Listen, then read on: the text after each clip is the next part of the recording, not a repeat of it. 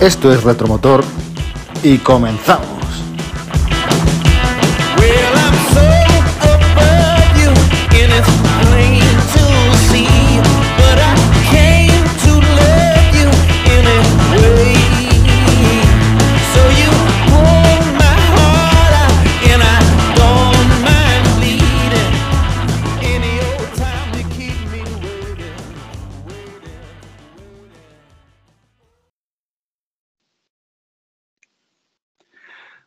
Buenas y bienvenidos a Retromotor. Un día más, un capítulo después de mucho tiempo con nuestro colaborador, con nuestro colaborador y compañero, no colaborador, Luis Miguel Quiñones. Un saludo. Muy buenas, ¿qué tal? Buenos a todos. A- a- había ganas ya de grabar algo, ¿eh? Llevamos unos cuantos meses sin Sí, grabar sí. nada y Joder, la, ver- la verdad que sí, la verdad que sí, porque no sé cuál fue el último, si fue con, con nuestro compañero Eloy, ¿no? Creo que yo Sí. fue el último, ¿no? sí, Estuvo eso es. bastante bien.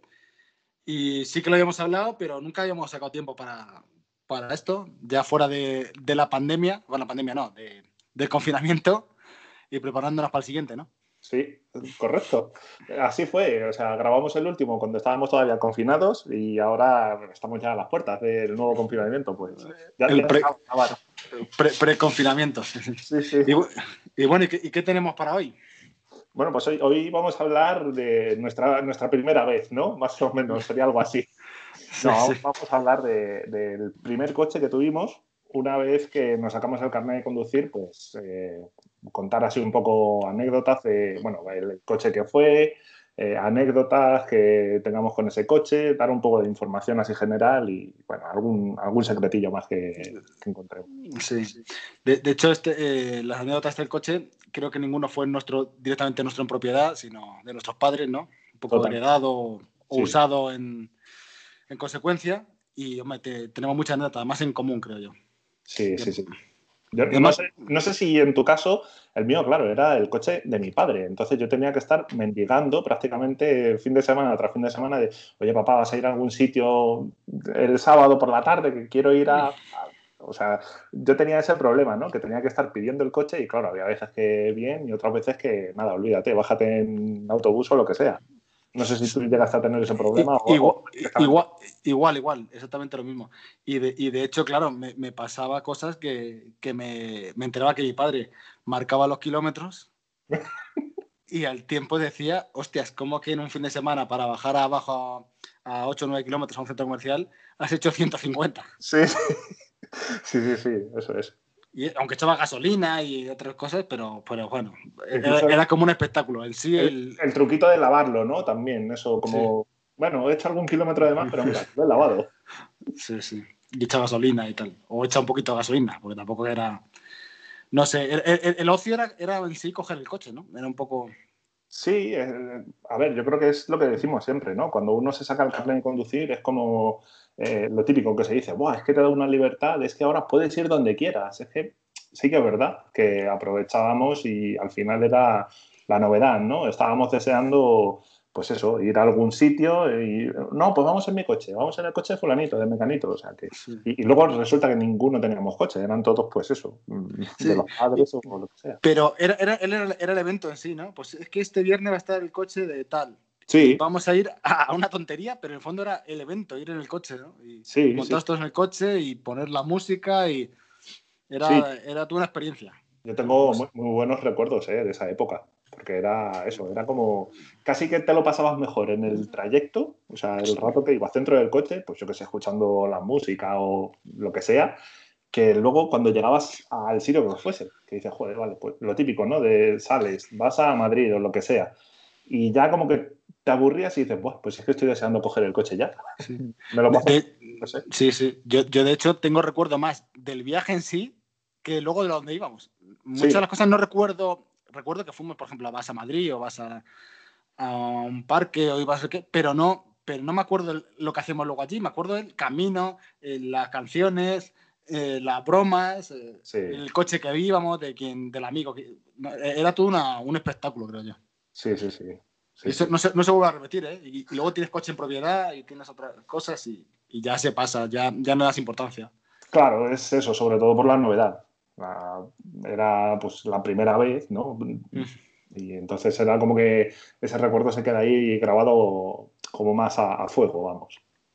Eso es, es una cosa que yo por lo que veo a los chavales de hoy en día me da la sensación de que, de que no tienen ese- esas ganas, ¿no? Yo les veo y, bueno, me sorprendió hace poco que vi un- a un chavalín de 18 años con un Pío 306, bastante antiguo, Ujú. y como intentando enseñárselo a, a chicas y a chavales, y las chicas y tal, era como, "Uf, vale, yo tengo un patinete, era como que, que estaba el tío completamente flipado con su coche, pero nadie, le- nadie no le daba ni la importancia, tío, y, y me, me llamó la atención, porque era, hostia, ¿cómo ha cambiado la sociedad, en cierta forma? Sí, eso sí que es verdad. ¿eh? Ahora parece que hay otras, otras prioridades, ¿no? Antes le dábamos así como mucha importancia al coche y eso, y ahora ya casi cuenta más los seguidores que tengas en Instagram que el coche que tengas, o no sé, Sí, sí, o el móvil o, o- o otras cosas, sí, sí, la verdad, Sí. o la- el corte de pelo que lleves, ¿no? Y el corte de pelo, sí, o el tobillero, los pantalones tobilleros. Exacto. No, no. Bueno, pues si quieres, coméntanos tu, tu joya. Bueno, pues eh, una joya, pero una joya increíble, vamos. Tengo muy buenos recuerdos, pero también tengo pesadillas con ese coche, porque era una caja de sorpresas. Nunca sabía si iba a funcionar bien, si te iba a dar algún problema, pero bueno, Co- como buen italiano, ¿no? exacto, como buen italiano. a ver, este coche, el, el cuestión es el Fiat Tipo. Fiat Tipo, pero claro, de la generación primera. Un coche que se fabricó, empezó a fabricarse en el año 1988. O sea, cuando teníamos cuatro años de edad, ¿sabes? Una joyita. Entonces, bueno, pues el modelo en cuestión era un 1400 gasolina. creo que tenía unos 78 caballos, creo que era. Y, y la versión era el acabado DGT, que no es que fuese por un guiño a la Dirección General de Tráfico, sino que era eh, digital, el cuadro eh, de instrumentos era todo digital, muy futurista. Que lo cual pues es una cosa curiosa porque, no sé, en la época el único cuadro así digital que recuerdo es a lo mejor el del coche fantástico y poco más. No sé si había algún otro modelo, me suena que el Opel Kadett también había alguna versión con el cuadro digital. El GSI, ¿no? Me parece. Sí, sí, y sí. algún R21 y R25, me parece. Pero también era, era algo muy. No eran, eran coches más caros también, ¿no? No era lo mismo que el. Era no era tan popular como que en un, como uno, un- como un compacto como era el tipo. Sí, eso es. es un... Eran ya en coches de otra categoría superior. Yo creo que era en el 25. En el 25 sí que me suena que tenía también el cuadro este así como digital, muy futurista. Y bueno, el coche este, el Fiat Tipo, pues es un coche del segmento C, eh, cinco puertas. Luego, más adelante, se fabricó en la versión de tres puertas y luego ya también salió como una a la par, no recuerdo exactamente la fecha, creo que primero salió el tipo y luego al tiempo salió una versión más o menos parecida, similar, que era el Tempra, que era eh, un Fiat tipo pero con maletero. Una cosa que se hace habitualmente ¿no? y que yo creo que ya hemos comentado aquí en el, en el podcast. Eh, estos coches que si les añades un maletero se convierten en otro modelo, como el 205, el 309, que parecía lo mismo, pero al final no. Sí. Hombre, ah, yo me gustaría comentar de que tu Fiat era de los primeros que llegan un poco a España, siendo Fiat, no ya Seat. ¿no? sí, Fue en la época esa del Fiat Uno, el Tipo y el Tempra, que digamos que fue el desembarco de, de Fiat en España. Y, hombre, yo resaltar de tu coche muy peculiar era el color, que tenía el color mítico, el, el azul ese, sí. que era un, un azul, un azul para mi gusto bastante bonito. muy bonito y que yo creo que eh, en la actualidad no se ve ese color. Es, No. no sé, un color porque no era, era un azul, pero tenía un tono así un poco verdoso, depende cómo le diese el- la luz. Y no sé, ese color sí que es verdad que ya no se hace. Eh, Es, es otro color mítico, como el del Clio Williams. Pues igual, eh, tú ves ese coche Sí. y sé que es un Clio Williams. Pero Sí. no sé. El, el color de este coche era, era, era distinto al del Clio Williams, ¿eh? no, no es el mismo tampoco, eh, no es ese color, es, ot- es otro más claro, es, es- bastante no. peculiar. Sí, sí, sí, por eso, por eso te digo. No es el mismo color, mm, evidentemente, porque es otra marca, pero que es peculiar. Era un, un color de los que ya hoy en día no se ven. Ya parece que estamos hoy en día siempre con el, los colores típicos, ¿no? El blanco, blanco metalizado, el negro, el gris. Que, joder, acuérdate de la época esta que todos los coches se vendían en el gris plata. Sí, sí, sí. Eso no sé, no sé por qué. ¿Te- ¿Tendrían algún tipo de descuento o algo? No lo sé, no sé, modas, ¿no? Supongo que modas. Igual se puso el blanco de moda, ¿no? Negro. Sí, sí, sí. sí. No, no lo sé, no, la- realmente no lo sé. Pero el color de este coche, para mí, es una cosa bastante a resaltar, porque es que no, no, no ha habido colores similares y, y fíjate que era un color bastante chulo. Sí. Igual que el color era muy chulo, a mí una cosa que me parecía horrorosa. No sé si adivinarás lo que es, pero, pero son, eran los tapacubos. Sí, sí, sí. sí. Los tapacubos de serie eran una cosa. Bueno, creo que los cambiaste al final, ¿no? Si Los cambié, los cambié. Sí, sí, sí. Sí, Pero porque- los originales eran horrorosos, con los palos estos de Fiat, que nunca me gustó el escudo de Fiat con los palos, haciendo como un, como un, como cinco palos así raros, pero horrorosos, no sé. Luego ponemos una foto feos. en la descripción. feos con avaricia. Yo al final, como dices, se los acabé cambiando, porque, bueno, menos mal que salió eh, diferentes versiones, ¿no? De, de todos los modelos pues salen diferentes versiones, diferentes acabados, y acabé consiguiendo otros que me gustaban más, no es que fuesen muy bonitos, pero bueno, estéticamente me gustaban más, que los conseguí ahí en, en un desguace. Y es eso, lo que dices tú, los originales que tenía mi coche, el logotipo de Fiat, que eran los cinco palos esos, pero repetidos como cinco veces en, en todo lo que es el perímetro del tapacubos. Y la verdad que era bastante feo, sí. Igual. Lo otra cosa que me gustaba del coche, por lo menos mi opinión de fuera, era el salpicadero. Era original, aparte de lo del tema digital, el- la consola era como curiosa, así, como las líneas, ¿no? Un poco así minimalista y tal. Y, y luego el interior, los asientos, no es que fueran, no eran del rollo deportivo, sino eran en plan butacones, pero la, esa tapicería que tenía así como azul también, todo azul, me parecían, me parecían chulas y además cómodos, además, no tengo, me Eran, eran muy cómodos. El coche por dentro era bastante espacioso, o sea, cinco personas podían ir cómodamente en el coche. Había Sí, sí. Y luego eso, los asientos estaban muy bien definidos, el hueco para cada pasajero. Eh, incluso la plaza central trasera también tenía su, su mullido así en, en el asiento, o sea que estaba muy bien delimitado. Y Sí, sí, era, sí. era el, pues el tapizado ese, como comentan, ¿no? Todo azul, que recuerdo que también los paneles de las puertas, eh, el, ¿cómo se dice? La, las alfombras, todo, era todo exacto, el coche entero en azul. Sí, sí, sí, eso es una cosa rara. Era una cosa que yo no he vuelto a ver, excepto coches deportivos que eran rojo, la moqueta y cosas así. En este coche. Sí. eh, y lo del espacio, otra cosa curiosa, que, que aparte de muy amplio, yo creo que esa amplitud no se ha visto hasta, hasta última generación de compactos, ¿eh? porque el siguiente, el Bravo, Sí. era más chiquitito por dentro. ¿eh? Yo lo vi, el Bravo y el Brava, y, y yo creo que era, bueno, no mucho más pequeño, pero no era tan amplio como era el tipo. ¿eh? Mm. Hombre, Porque- también, a lo mejor era porque este coche es, eh, el- quien vea la foto verá que es un coche muy, muy, muy cuadrado. O sea, y yo creo que gracias a, a esa forma tan cuadrada, ¿no? a esas líneas tan cuadradas, se conseguía ese espacio interior tan grande. Y no Sí. sé. Pero, por ejemplo, por hacer un anticipo, y voy a hacer me, anticipo de mi coche, que era, que era un Seat Toledo de primera generación, el tipo por dentro era más amplio que el, que el Toledo. Puede ser. maletero no, No, eso no. pero evidentemente. el pero, maletero bueno, del Toledo era, era te- bastante generoso. te, te diré más. El Octavia tuyo original, el, el primer Octavia, Sí. yo creo que por dentro era más chiquitillo que el tipo, tío. Mi sensación. El coche más grande, pero el tamaño de las plazas traseras y, y lo que dices la, anchura, hostias, tengo mis dudas. Puede ser, puede ser. Pero ¿sabes también lo que puede ser? Que te dé la sensación esa de amplitud.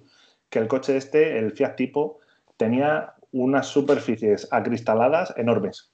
Tú ves el coche y es que son casi todo cristales. O sea, las ventanillas te llegaban como eran, a ver cómo te digo, cuando tú vas sentado en el puesto del conductor, la ventanilla estaba como muy bajita, ¿sabes? Se, se te veía hasta el ombligo, casi. Si por Sí, casi, casi. Eh, No, no. Si pasaba sí, con una moto, te veía perfectamente las zapatillas. No sé, pu- puede ser, puede ser también, pero sí ten- yo tenía sensación, también a lo mejor éramos más pequeños y conforme fuimos haciendo más mayores, pues como agrandamos en todos los tipos, en todos los tamaños, en todas las dimensiones, Todavía, todavía no- seguimos agrandando, ¿eh? pues a lo mejor no pasa que todo nos parece más pequeño. Pero, hostia, a mí el coche sí que me, me sorprendió. Me acuerdo la primera vez que fuimos, que me monté con, con tu, conducía tu padre, ¿eh? no tenías ni tú ni carnet. Sí. Y me, me sorprendió lo grande que íbamos atrás, tío, y era como, ostras, que, que este coche es un compacto y es bastante grande. Sí, sí. Yo creo que Y una, fam- y una familia usaba un coche así. Que, un- que hoy en un- día ya cualquier familia de, de más de dos personas suele tener un coche enorme. Sí. Uh, El típico sub, ¿no? Sí, sí, por eso, es lo, es lo más común. Claro. ¿Que ¿Vamos a ser más de dos? Pues un sub directamente. Ya, bueno, pero es que a lo mejor. No, no, un sub, punto. Por eso, sí, sí, es una... Bueno, ¿y cómo, cómo llevaste el coche a, a tu familia? Pues este coche, a ver, este coche al final llegó por, por necesidad, porque mi padre ha ido siempre, bueno, esto, de esto ya hablaremos en otro podcast, ¿no? En el que hablaremos de los coches que han tenido en nuestra familia. Mi padre, el anterior coche que tenía era un SEAT 124, al cual recuerdo con, un cariño especial, especialmente ruidoso, porque hacía mucho ruido ese coche. Y bueno, pues ya al final este coche no tenía arreglo, eh, eh, íbamos arreglándolo a parchetazos, entonces ya llegó un momento que dijeron, bueno, pues vamos a invertir, nos compramos otro coche, así un poquito más nuevo. Hay que decir que este coche lo compraron, no era nuevo, eh, cuando, lo, cuando llegó a mi familia, cuando lo compró mi padre, sino que era de segunda mano, de segunda mano, de, pero estaba bastante bien cuidado. Tenía muy poquito tiempo, no sé si a lo mejor lo compró con un año y medio o por ahí. El coche tenía, no recuerdo si eran como 20.000 kilómetros o una cosa así. Sí, un Y- seminuevo. de- Sí, es uno de esos seminuevos. Y lo compró ahí en un compraventa en Getafe, en una, en una casa que, bueno, eso ya ni existirá, claro. Y sí, sí, me acuerdo. El precio, además, te lo podría decir, porque creo que fueron como 850.000 pesetas. Que, oye, pues Ostras, un sí, precio curioso. Y dices, joder, pues bastante asequible, ¿no? Para ser el coche que es. Sí, sí, sí, porque más o menos, claro, esto sería el año 90 a lo mejor, podría ser. Mm, El coche estaba matriculado, la matrícula era matrícula de Madrid y las letras eran MP, que esto corresponde al año 91. Y mis padres creo que lo compraron en el 93, finales del 92 o principios del 93. Sí, sí. Pues, pues muy, muy, muy, buen precio, muy buen precio, yo creo. Porque Sí. por esa época ya eh, se compró, creo que mi tía un Renault 19, que era un poco un competidor de esto.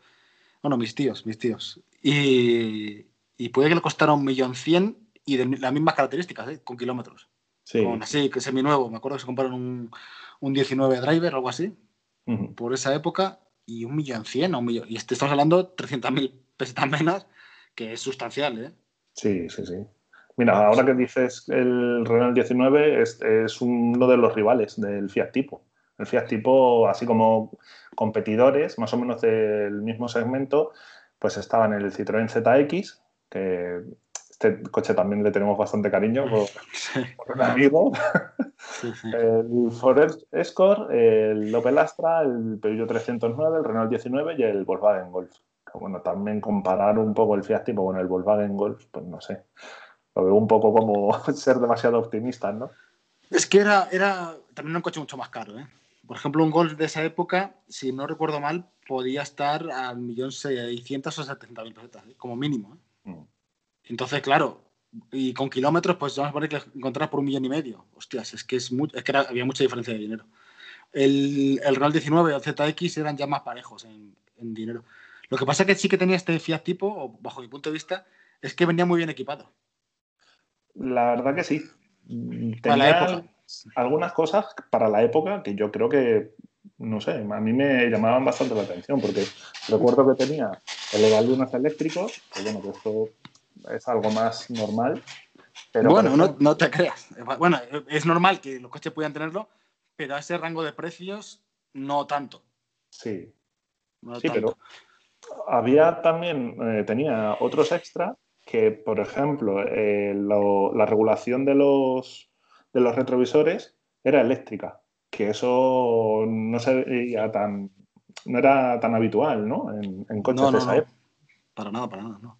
Ni incluso generaciones posteriores, ¿eh? Costó un Mm. poco hasta que eso se popularizó, yo creo. Sí. Y el ordenador de a bordo tenía.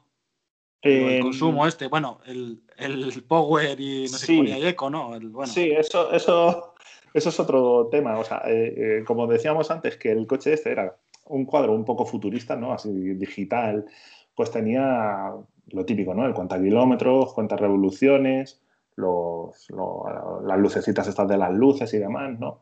Y luego tenía un par de cosas en el cuadro que era bastante curioso para la época, que era un...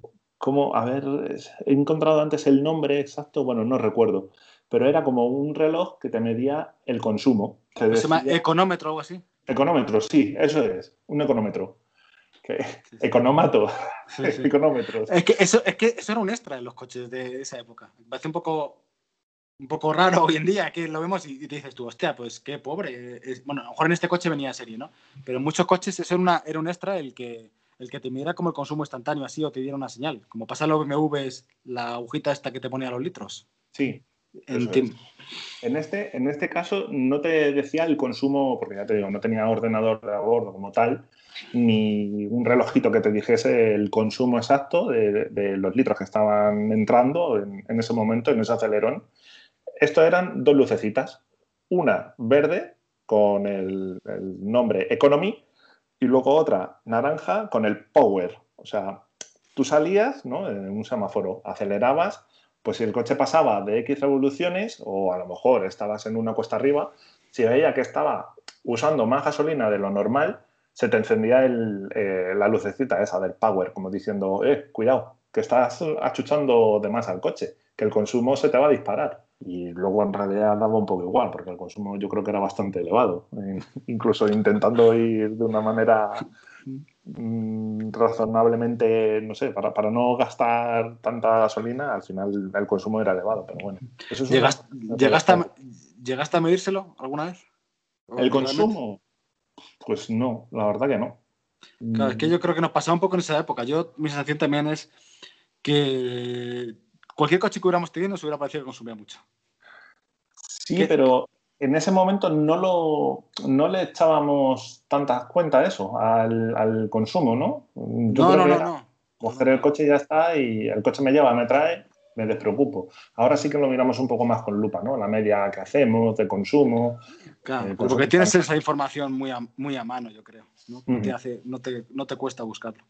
Sí. No, bueno, luego de todas formas también te contaré que, bueno, para el tema de los consumos y eso, uno de los muchos pufos que tuve con este coche, luego un poco más adelante te cuento, en el apartado averías y catástrofes, te contaré.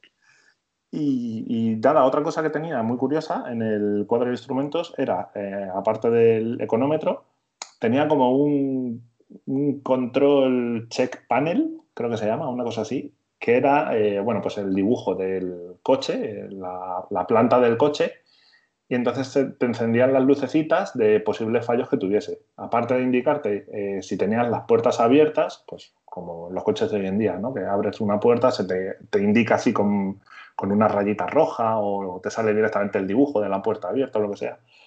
Este coche también lo tenía. Incluso se le añadía también eh, lucecitas para, la- para los faros. Si tú tenías una bombilla fundida, se te encendía esa luz en el, en el panel este de control. Y entonces tú lo veías desde dentro y dices, ostras, se me ha encendido esta luz. Voy a ver si es que se me ha fundido algo y efectivamente era porque tenías pues, algún fallo, ¿no? Una bombilla fundida o lo que sea. Y eso me parece también bastante curioso para, para la época. No sé, lo veo como Sí, eso sí. o, o que tenían demasiado espacio en el salpicadero y dijeron, "Uf, ¿cómo rellenamos esto? Pues venga, pon esto. y ya está, porque no sé. No lo sé, que- pero hombre, eso, eso tenía su, su, su cosa porque no es una cosa muy común, además. Hmm. No, no, Y- no, es, es extraño.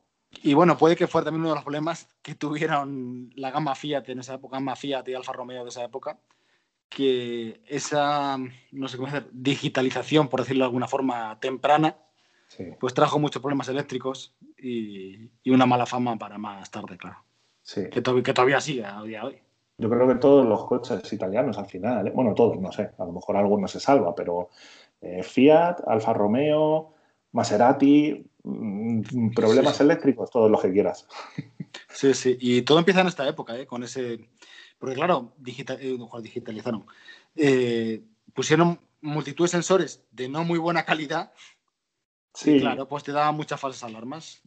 Y, por ejemplo, se oye mucho del Tempra y, de, y del Delta, también los mismos problemas, que además comparten plataforma, como has dicho antes. Y eran todos heredados de esa, de esa historia. Y es como, hostia, es una pena, porque es una pena porque era una tecnología muy moderna, pero demasiado pronto a lo mejor. Bueno, con todas esas taras, hay que decir que este coche fue coche del año 1989, quiero recordar. O sea que al final, mira, un, un coche que ha tenido su título, ¿eh? Sí, sí. Hombre, que en el fondo era un coche innovador, ¿no? Porque ese tama es, esa amplitud. Claro, estoy viendo que, que, la- que las dimensiones del coche son 4 metros, ¿eh? 4 metros hoy, hoy no es ni, un- ni un utilitario, 3,95. Sí, eso es. Un, un- un- mi, mi Ibiza me parece que mide eso y, y no tiene ni, ni punto del tamaño de uno y otro por dentro. ¿eh? Por, ya sé que la forma, lo que hemos dicho antes, a lo mejor la medida de seguridad, muchas cosas, pero este coche era, era muy amplio, muy, tenía motores bastante buenos, porque el, el de tu coche era un 1400, pero tiene una potencia bastante razonable para, para el coche que era. No sé, yo, yo creo que era, es normal que ganara ese título. ¿eh? Sí que es verdad que el coche este me parecía, eh, igual que hemos dicho que el tamaño no llegaba a 4 metros, por poquito no llegaba a 4 metros, a mí lo que me parecía era muy ancho. Le- Les recuerdo que era muy ancho y a lo mejor era por lo que hemos dicho antes, ¿no? del espacio interior. Que, pero luego estoy viendo datos y en realidad de ancho es un metro setenta, que tampoco es algo del otro mundo. No sé, No, me parece. No, no, pero e- e- era amplio, es que era, era- realmente era bastante amplio. Pero Mm. bueno, sí, sí. También Y los paneles de las puertas. ¿eh? Tú cuando abrías las puertas. Ah, bueno, una, una cosa muy peculiar de este coche. La apertura, el ángulo de apertura de las puertas era enorme. O sea, prácticamente mm, eran como, creo recordar, que eran como 80 grados. O casi podías abrirlo eh, que se quedase la puerta totalmente perpendicular a la, cor- a la carrocería del coche. Y claro, eso te ayudaba mucho a la hora de entrar, salir. O si tenías que cargar algo por las puertas laterales o lo que sea pues ayudaba bastante, ¿no? una preguntilla que se me ha quedado antes en el tintero, cuando, cuando llegó este coche a tu familia, ¿hubo algún otro candidato a comprar en vez del tipo? ¿Tenían otra, dudaban entre algún otro modelo y este? Mm, No, no, vamos, no recuerdo. Mm, Yo creo que fue un poco al azar. O sea, yo creo que mi padre cuando compró este coche no fue porque dijese, joder, qué bonito el Fiat Tipo, a ver si lo encuentro. No, yo creo que ahí mandaba don dinero y era un poco ajustar, pues eso, valorar eh, que el coche cumpliese una serie de características, porque al final tenía que transportar a una familia de cinco personas. Sí. Y, y, bueno, pues también que tuviese, pues eso, que fuese más o menos lo, lo más nuevo posible, que económicamente pues, se lo pudiesen permitir. O sea, que mm, candidatos, pues quizás No, que- si, que- si- si hubiesen encontrado un Renault 19 como el que comentabas tú antes, si lo hubiesen encontrado antes que este, pues a lo mejor tenían ese, hubiesen tenido ese, ¿no? El, el Renault 19. Ya, ya. O sea que fue, digamos, el, el coche eh, cayó pues, así, os encontrasteis con ese coche, ¿no? Fue un poco buscado. Sí. Tu padre no buscaba un tipo, por ejemplo. No, no, de hecho, eh, si por mi padre fuese, yo creo que hubiese tirado más a SEAT, porque eh, en mi familia siempre han tenido SEAT. Y yo creo que, bueno, también daba la casualidad que teníamos un familiar que era mecánico de SEAT y, bueno, pues al final como que siempre lo, lo tienes ahí un poco más, como que te da más confianza, ¿no? Has tenido ya varios SEAT, tienes un mecánico en la familia, no sé, lo que pasa es, bueno, pues se dio así la- las circunstancias, ¿no? No encontraron ningún SEAT, se encontraron con este y dijeron, pues ya está, nos cuadra, pues adelante. Sí, sí. No, no, era curiosidad. Porque siempre, siempre está chula la historia de cómo llega el coche. Pues muchas veces es por el destino y es un coche bastante. Es que no es un coche tampoco típico, creo yo. No era el coche típico de la época. No sé cuánto se vendría en España. Se vendieron mucho porque se vendieron modelos, pero no era el típico coche que se compraba en las familias. Había muchos Peugeot 309 o el Sí. mismo 19 o el ZX. Este era un coche bastante peculiar y claro, la historia de cómo llegó ese coche pues tiene su, su anécdota. que- muy interesante. Este coche además, eh, sí que es verdad que no se ven muchos. Yo creo que es un coche que ha envejecido bastante mal, el Fiat Tipo. Porque hoy en día por la calle, Fiat Tipo de primera generación de eso, a ver, estamos hablando de un coche que tiene ya 30 años, pero no se ven. Ya Hay- más ritmo, por ejemplo, ¿no? que este, por poner. Puede ser, Puede ser. Yo, sí, yo sí. casi recuerdo más Fiat Ritmo que, que he visto más que tipo. Tipo se me hacía muy raro ver uno y como el tuyo ya ni de broma. Mm. Sí, sí, sí. El, el Fiat Uno también es un coche que ya no se ve por la calle. A ver, sí, siempre hay algún coleccionista, ¿no? Que tiene alguna unidad así muy bien cuidada, pero que son coches que incluso hoy en día vas a un desguace y apenas encuentras. O sea, el que todavía conserve un coche de estos mm, lo tiene francamente difícil. No es lo mismo, por ejemplo, que, no sé qué decirte, un Seat Ibiza de la época o no sé. Yo creo que esos coches sí que han durado más o es más fácil encontrar recambios. Sí, la verdad. No sé si es porque se vendieron más, que también puede ser. Pero sí, este coche no, la verdad que es, rara, raro encontrarse con uno. Sí, sí, sí, totalmente. Este coche tenía también una... Era, era curiosa la, la aerodinámica, ¿no? El, el coeficiente aerodinámico que tenía, que para ser un coche así tan cuadrado, ¿no? Con esas líneas tan rectas, al final el coeficiente aerodinámico frontal era de 0,31 y lateral 0,10. O sea que estaba bastante bien, me parece. Sí, sí, sí. Estaba, muy bien. Está muy bien coche, excepto cosas como el Calibra, que era muy exagerado. Era, Bueno, un, sí, sí. era- era un, valor muy bueno. Era un valor muy bueno. Sí, Y no, no es un coche eh, totalmente que parecía que estaba diseñado aposta para ser cero resistencia aerodinámica, ¿sabes? O sea, que era, era una bala al final el, el Calibra. Sí, sí, sí. Sí, el caso del Calibra era una, una cosa muy exagerada, fuera de, fuera de todo eso. No, pero sí, un coche bastante peculiar. ¿Y qué tal fue tu experiencia de conducción? Pues bastante, a ver, lo recuerdo bastante bien en general. ¿eh? Lo que pasa que, bueno, sí que es verdad, como decíamos antes, que le salían cositas, ¿no? Tenía esos fallitos electrónicos que al final, cada vez que cogías el coche, pues mm, tenías ese miedo, ¿no? De decir, ostras, a ver qué, qué fallo me voy a encontrar hoy. Pero bueno, en general, la verdad que bastante bien. Lo recuerdo, pues eso, los primeros viajes, viajes cortos, ¿eh? Me refiero. No era un coche con el cual estuviese seguro como para poder viajar. Y, bueno, yo incluso tampoco me atrevía, ¿no? Porque con el carnet de conducir recién sacado, pues como que te da más respeto. Pero lo recuerdo bastante bien. Sí, me, me gustó la experiencia. Un coche bastante cómodo de conducir. No sé si a lo mejor era por, por lo que te decía de las superficies de cristal que tiene, que eran enormes. Entonces, claro, la visibilidad que tenías del exterior era muy buena. No es el típico coche que vas ahí encerrado, un poco claustrofóbico, ¿no? Entonces, bueno, sí que recuerdo que la, dirección no era asistida.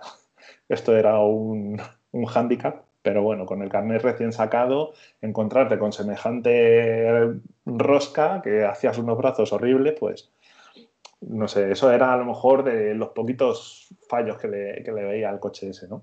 Bueno, de los poquitos. De los poquitos a la hora de conducirlo, que luego ya te digo, de fallos mecánicos sí que... te vamos, te puedo contar alguno, por ejemplo, de este coche. eh, cada vez que llovía, eh, luego no sabía si iba a poder arrancar o no, porque tenía un fallo que era bastante habitual, además, en, en otros Fiat tipo, que le entraba humedad al Delco y, ya se te. Era como que no hacía el contacto. Entonces tú metías la llave y era como si no hiciesen nada, ¿sabes? Como, como si no tuvieses batería para nada. Tenías que esperar a que se secase o eh, ponerle como una especie de camisa ¿no? a, a esa pieza para que no le entrase la humedad y entonces así te asegurabas que sí que iba a arrancar. Pero bueno, la- en general lo recuerdo con bastante cariño. Porque bueno, al final, pues eso, el primer coche que tienes, pues ya sabes. ¿Qué, qué te voy a decir? ¿no? Yo me imagino que tú del Toledo también tendrás semejante. Sí, sí, sí. Ahora, ahora comentaré un poco mi, mi experiencia, pero es, es bastante similar en ese aspecto. De este coche, del, del tipo, bueno, el- el- como he dicho, mi versión, el modelo que yo tenía era el 1400, gasolina, no tenía turbo ni nada, o sea que las, prestaciones no es que fuesen para tirar cohetes, ni mucho menos. Pero bueno, yo no lo recuerdo que fuese muy perezoso. Mm, La verdad que andaba bien, cuando le mm, pedías mm, respondía No tenía ese tirón, evidentemente, pero bueno, no estaba mal.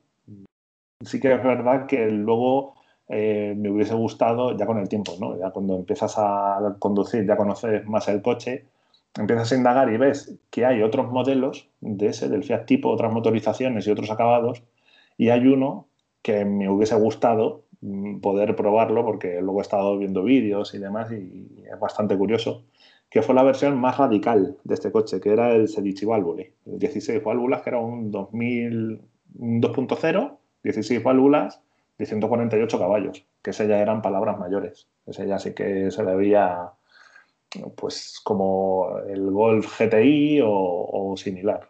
Ese coche pues me, hubiese gustado, porque ese sí que tenía ya más cositas, asientos mucho más deportivos, el equipamiento, el volante. El volante, además, estaba diseñado por Momo en exclusiva. La firma Momo eh, hacía el volante para, para, ese modelo. Y ya te digo, es un coche curioso que hoy en día yo creo que estaría bastante cotizado. ¿eh? Sí, sí, porque poquísimo, ¿no? Yo recuerdo, lo recuerdo de la época que sí que se vendió, no es un coche que no se vendiera, pero también han pasado a la historia, ¿eh? Poquísimos se ven.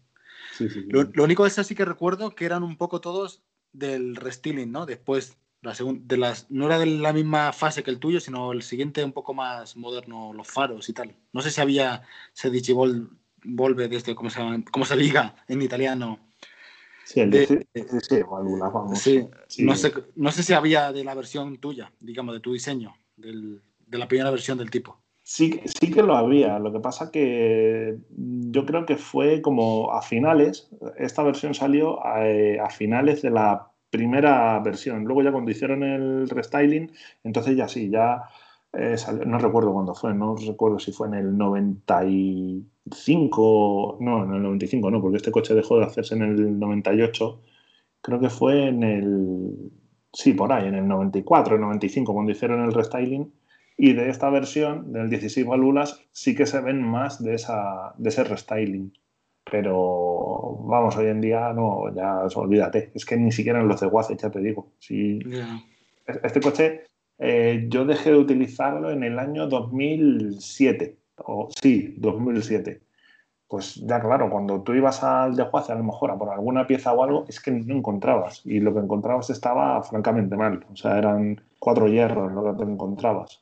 Entonces, bueno, pues es un coche que da, da pena, ¿no? Que haya envejecido tan mal. Pero bueno, Como anécdota, eh, el nombre de Fiat Tipo volvió a Fiat después de haber pasado el Bravo, bueno, varias generaciones de Bravo, sí. y, y ha vuelto al nombre Tipo, que es un coche que se vende realmente bien actualmente.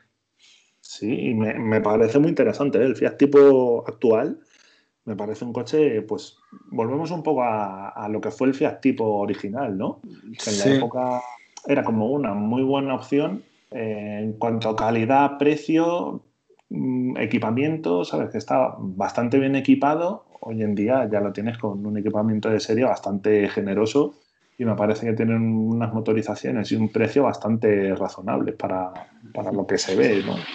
Sí, a mí me parece una alternativa al, al Dacia Sandero, que es el que más se vende. Me parece un mucho mejor coche y a un precio muy similar, ¿eh? Y, y es una opción muy buena, tanto todas las opciones. Pero Sí, bueno, yo, yo creo que sí, es un salto de calidad, ¿no? El, el interior, vamos, los, los materiales, yo creo que es muy buena opción. No sé si hoy en día todavía Fiat tendrá ese, ese fallo, ¿no? Con todo el tema este de componentes eléctricos y demás, electrónicos, pero como opción lo veo bastante bien. yo tengo que reconocer que a mí personalmente me gustan mucho los Fiat, ¿eh? Siempre me han gustado y parece que tienen un toque que no tienen otras marcas. Y hay mucha gente que los critica, pero como pasará con Alfa Romeo también, no es igual, no son iguales que los demás coches. A ver, hay coches que me gustan más, se sabe que el, el grupo Volkswagen me gusta más, Sí, pero si tuviera que elegir uno, otro de coches generalistas entre Volkswagen y después de Volkswagen otro, Fiat, antes que Peugeot, antes que Citroën, antes que Renault, es que tienen otra esencia, tío. Puede que no tengan la a lo mejor la misma calidad, pero tienen buenas prestaciones, tienen, tienen cosas también tan hechas de una forma diferente. A mí Sí. es una cosa par- particular, personal, Y tengo que reconocer que todos, ¿eh? De- bueno, tú sabes que yo tuve un, un 600, que es un coche que cualquiera diría que, que mierda de coche es. No, pero, no, para mí, pero- para mí tiene un encanto, un encanto especial, ¿eh? Y Sí, sí. mi hermano tiene el 500, mi, mi madre tiene un, un- ¿cómo se llama este? Un Panda, de- ha tenido va- varias generaciones. Y ambos tienen ese, ese puntito de que son coches hechos diferentes. Ese salpicadero es diferente. ese- no, no hacen lo tradicional. Y, y eso tiene un encanto, creo yo. Y también algunos diseños. Ha habido diseños en Fiat muy llamativos. Acuérdate del Fiat Coupé el- o Coupé Fiat, no sé exactamente cómo es. Esas líneas. Es, es un coche deportivo, ¿no? Que podría ser. Bueno, es un biplaza. No, no, no, mentira. Era, era cuatro plazas. Sí, era un coupé. Era, era dos puertas. Y no sé, así como unas líneas muy futuristas. Y La máquina, ¿no? Le pone el anuncio. la máquina, la máquina, eso es. Con esos faros traseros así redondos, que eran como dos, dos pilotos redondos, así como metidos hacia adentro, hacia el interior del maletero, no sé. Cosas curiosas en cuanto a diseño. También el Fiat Barqueta, el biplaza este deportivo. Sí, sí, sí. No sé, me, me parece Y el, muy- y- y- y el punto, también el diseño del punto fue un, un- un puntazo, por decir, en su día, ¿no? Yo, yo creo que Fiat ahora está muy de capa caída, es cierto, porque se centró solo en el 500 y, y ha abandonado todo el resto de gamas, Sí, pero siempre ha hecho coches diferentes y, bastante originales, creo yo. Pero bueno, es una pena. Del punto, eh, cuando hicieron la segunda generación del punto, ¿no? porque el punto pasó un poco igual, ¿no? El punto sacaron una primera generación, luego ya lo dejaron ahí en el olvido y volvió otra vez a sacar el punto con un diseño súper bonito. Me parecía un, coche utilitario, pero con un diseño espectacular. Cuando salió la segunda generación, creo que era, ¿no? Yo creo que te refieres al, al tercero, ¿no? El que tiene faros tipo Maserati, por decirlo de alguna forma. Eh, sí, como el Maserati GT, ¿te refieres? Sí, no? El 3000 sí, sí, sí, sí, sí. Un poco, a lo mejor, pretencioso decir Maserati, pero, bueno, pero, eh, pero ya me entendemos ese, ese morro. Es el- yo creo que es el, bonito, ¿no? De los puntos. Porque el primero fue el redondo, el original, Sí. uno, luego uno como cuadrado, con el mismo diseño que el original, pero que era lo, como el morro más cuadrado, unos que- faros, no- unos faros muy. Ah, sí, sí, sí, sí. Sí, es verdad, es verdad. Sí, bastante cambiaba bastante el, el frontal. La trasera quizás no tanto, ¿no? Que la No. trasera tenía todavía eso- esos faros traseros que subían por todo el pilar C, ¿no? Eran Sí, unos sí. faros bastante peculiares. Sí, sí, no. Yo, yo digo el del Fiat Punto que apareció, pues, creo que era año 2004-2005. Sí, que, agu- que ha aguantado hasta hoy en día casi. Bueno, hasta no sé vender ahora, pero casi. Sí, sí, sí. Hasta hace bien poquito. Ese, ese diseño me parece muy bonito, ese coche. Cuando, y bueno, también, por supuesto, el Fiat Múltipla. Sí, el, el guiño. sí. sí. Bueno, pues Múltipla que está viviendo una segunda juventud, que solamente veo youtuber intentar buscar uno para comprarlo. Oye, que al final puede ser un coche que esté muy, muy bien valorado, ¿eh? Muy cotizado, sí.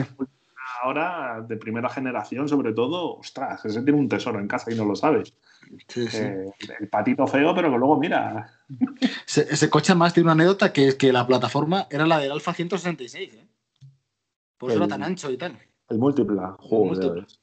Sí, sí, es un coche, un coche peculiar, porque, a ver, eh, el espacio interior de ese coche tiene que ser espectacular, tiene que ser enorme. Y, y ese sí que tiene buenos cristales, que es tipo papamóvil, ¿no? Parece que Sí, vas sí, ahí sí. como los autobuses estos que van haciendo el tour turístico, pues igual, ¿no? Que ves todo sin problema. Y es que es eso, seis plazas, tres delante y tres detrás, o sea que tiene una buena anchura ese coche, está bastante bien. Es como un minibús al final, un chiquitito.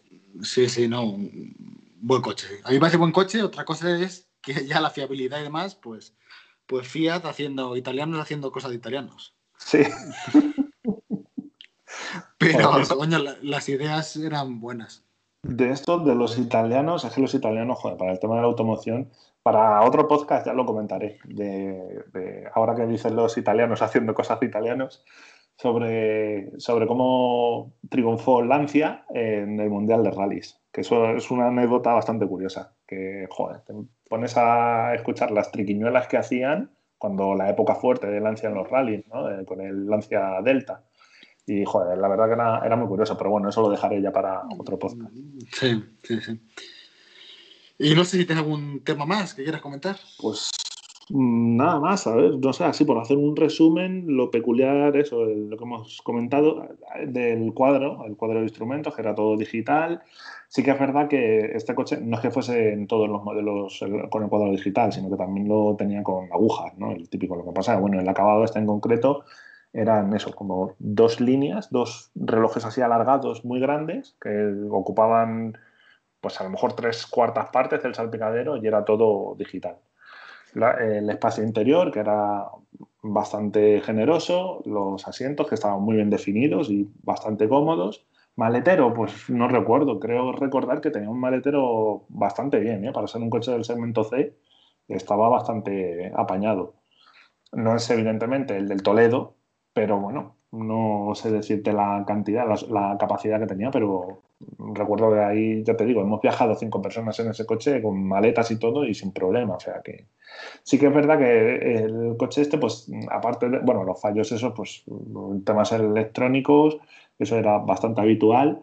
Eh, también tenía alguna cosa, alguna cosilla que yo veía ahí un poco más rara, como por ejemplo eh, la suspensión, que la recuerdo muy, muy, muy blanda. O sea, el coche, mm, aparte de que para mi gusto tenía unas ruedas bastante pequeñitas, eran unas 165 70 radio 13 en este modelo. ¿eh? Luego en otros modelos, por ejemplo, el 16 válvulas que comentábamos antes eran ya más grandes, eran de 15 pulgadas.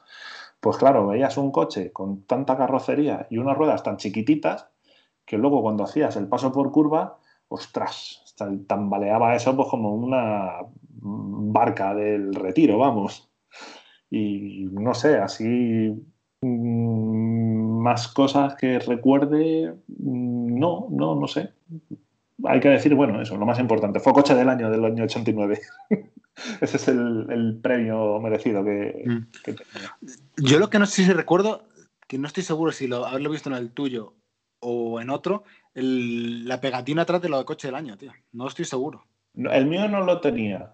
El mío no, pero sí, sé, sé cuál dices, la pegatina esta que eran así como unas banderitas, ¿no? Con los Sí. diferentes países de, de Europa, de la Unión Europea, sí, sí. No, pero el mío, por ejemplo, no lo tenía. Claro, pues lo, supongo que lo vería en otro, pero no, ya eso no lo recuerdo bien. Sí, sí, sí. Es un dato, un dato curioso, pero bueno. Y no sé, no sé más que contar. Luego seguramente que me haya dejado cosas en el tintero, porque la verdad que no, no me he preparado mucho sobre el coche. Ha sido mm, refrescar datos así un poquito por encima, pero si me acuerdo de más cosas, pues bueno, ya hablaremos en siguientes capítulos. Yo creo que ahora te voy a dar paso para que nos cuentes sobre esa otra joya que además creo recordar que fue más o menos de la época, o bueno, no, un poquito más nuevo, ¿no? Fue el, el Toledo que tuviste. El Toledo que tenía era el 96. Ah, bueno. Bueno, bueno se, compró, se compró en el 96. Ujú, El, mode- el modelo de Seat Toledo es del 91. sí. Y bueno, antes de empezar a contar, me gustaría contar un poco cómo llegó ese coche a mi casa y Sí. un poco el, el bagaje, el bagaje anterior. Y es el siguiente: en mi casa realmente solamente habían pasado SEAT. Mi padre siempre había tenido SEAT en toda su época, tuvo un 127.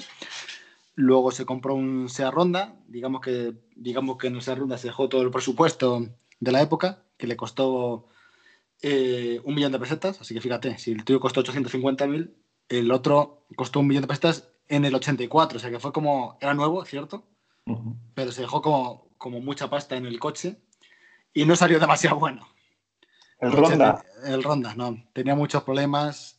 Tenía una cosa que se llama starter automático que se aceleraba solo. Bueno, tu coche tenía starter, por ejemplo, manual. Sí, No lo recuerdo mal. sí, sí, sí.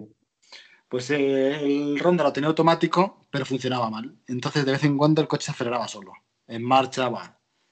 Mi, pa- mi padre fue un, un sacrificio el coche. Y lo aguantó muchísimos años, pero no lo quería usar. Era una cosa un poco rara. Entonces estuvo usando muchos años 127. Después de ese 120 después de 127, cuando ya no aguantó más con la tira de kilómetros, el Ronda seguía en el garaje, no se usaba casi.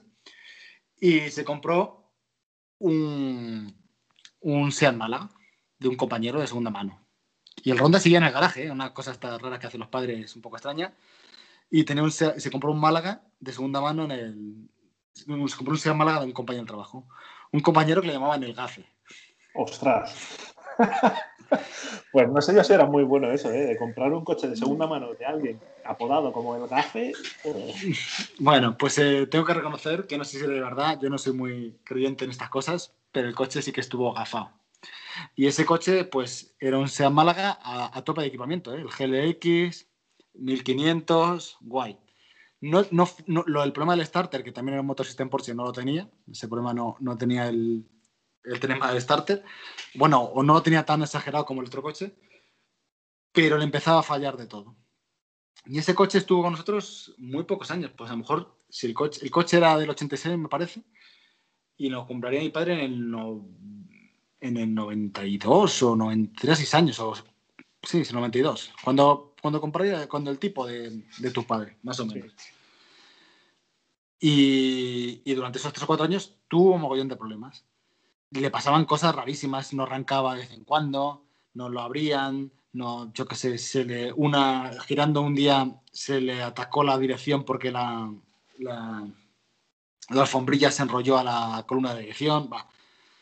Cosas súper raras, súper, súper raras. Y en un viaje, y, eh, en un viaje eh, yendo a, a La Coruña, o bueno, estando en La Coruña ya, pues estamos por allí, pues en el camino a Coruña el coche em- empezó a fallarle el embrague. Iba como, iba fatal. Y estando allí, pues, joder, mi padre pensaba que no íbamos a poder volver y empezamos a mirar coches, coches allí para qué modelo se podía comprar o, bueno, qué hacer, ¿no? Qué, qué ver. Y me acuerdo todavía cuando entramos a un concesionario de, de SEAT, nada más, y había allí un coche en stock, ¿vale? Y era un SEAT Toledo, que, una versión especial que se llamaba Marina, que era espectacular.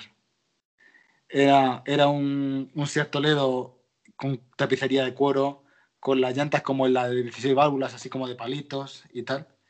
Y me acuerdo que se lo ofrecían por 2 millones de euros. 2 millones de euros, joder. 2 millones de pesetas. Era muchísimo dinero, pero el coche era espectacular, con la leona atrás, súper guay. Y hostias, y, y estaba tan- mi padre tan quemado del, del mala que yo pensaba que nos íbamos a volver con ese coche.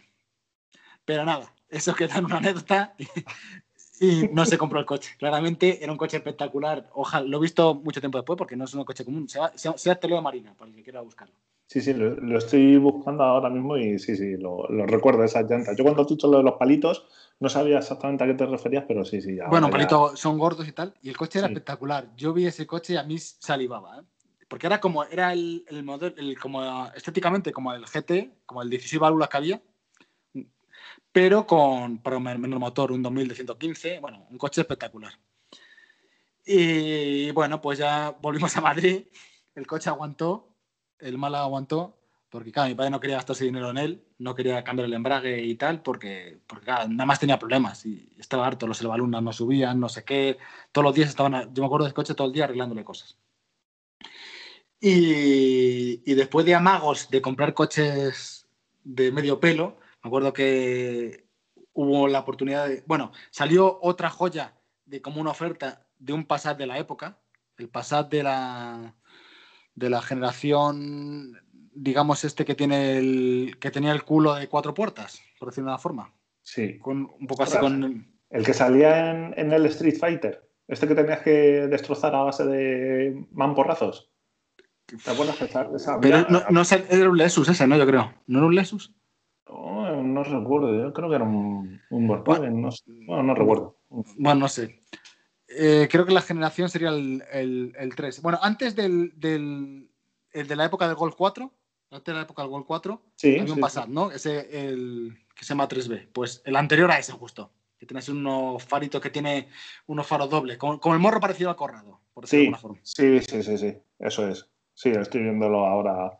Ese. Hostia, pues ese fue, digamos, ya estamos aquí en Madrid, eh, fuimos a ver coches, sus compañeros en el trabajo, no sé por qué, se compraron todos Passat, entonces como que fuimos a ver ese coche y a mí me encantó. Ese tenía airbag, tenía tal, pero no cayó ese coche tampoco. Ese coche me acuerdo valía 2.400.000, ¿vale? Comparado con el Toledo ese que dije, era bastante bien más caro. Y nada. Y de ahí pasamos a la siguiente opción que se quería comprar mi padre, fue un, un Daewoo, que llegaban por España en esa época, en el 96, los Daewoo, y el que, el, que era el Nexia, o Nexa, yo creo que era Nexia se llamaba, que era, que era como el. Y el candidato era ese. Yo, Dios, no me gustaba nada. Lo odiaba. Lo odiaba a muerte ese coche. Me hacía feísima. Además, era un coche ya antiguo en esa época. Era como, hostia, el Caddy ya iba pasado de moda. Había unas generaciones y, y se vendía nuevo. Y yo me- cada vez que hablaba, de, venía con el precio del Nexia ese y tal, digo, hostias, intentaba convencer de que no, no, este coche no.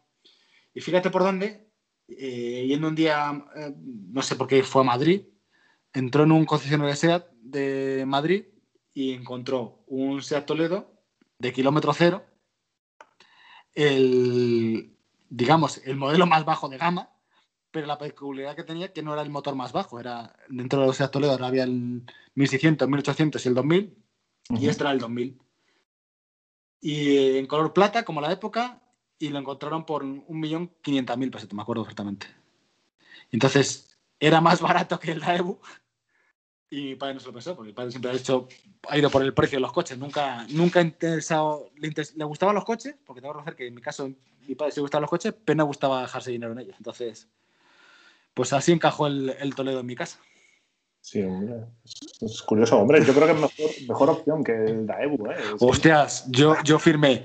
Es cierto que no era nada de lo que vi, el Passat ese, que era la hostia, para mi punto de vista, y, el, y sobre todo el Toledo original que vi. Pero bueno, ya conformarme con este coche, ya fue como conformarme, bueno, a mí me, en el fondo me da igual, pero era un coche ya como, hostias, pasábamos del, del Mala, que estéticamente estaba bien y, y las características que tiene molaban, a por lo menos un coche, pues igual, ¿no? Y la verdad que, que todavía recuerdo el, el primer día de ese coche, que siendo la versión baja de gama, ¿vale? Porque digamos que entre el Málaga y el Toledo, que digamos era la continuación en la gama SEAT, el sustituto uno del otro, hostias, eh, aunque el nuestro era bajo de gama, era, un- era años luz con respecto al Málaga. Es el salpicadero era, era espectacular. Bueno, espectacular bajo mi punto de vista. ¿eh? Esto, es, esto es una cosa, una opinión totalmente eh, subjetiva mía.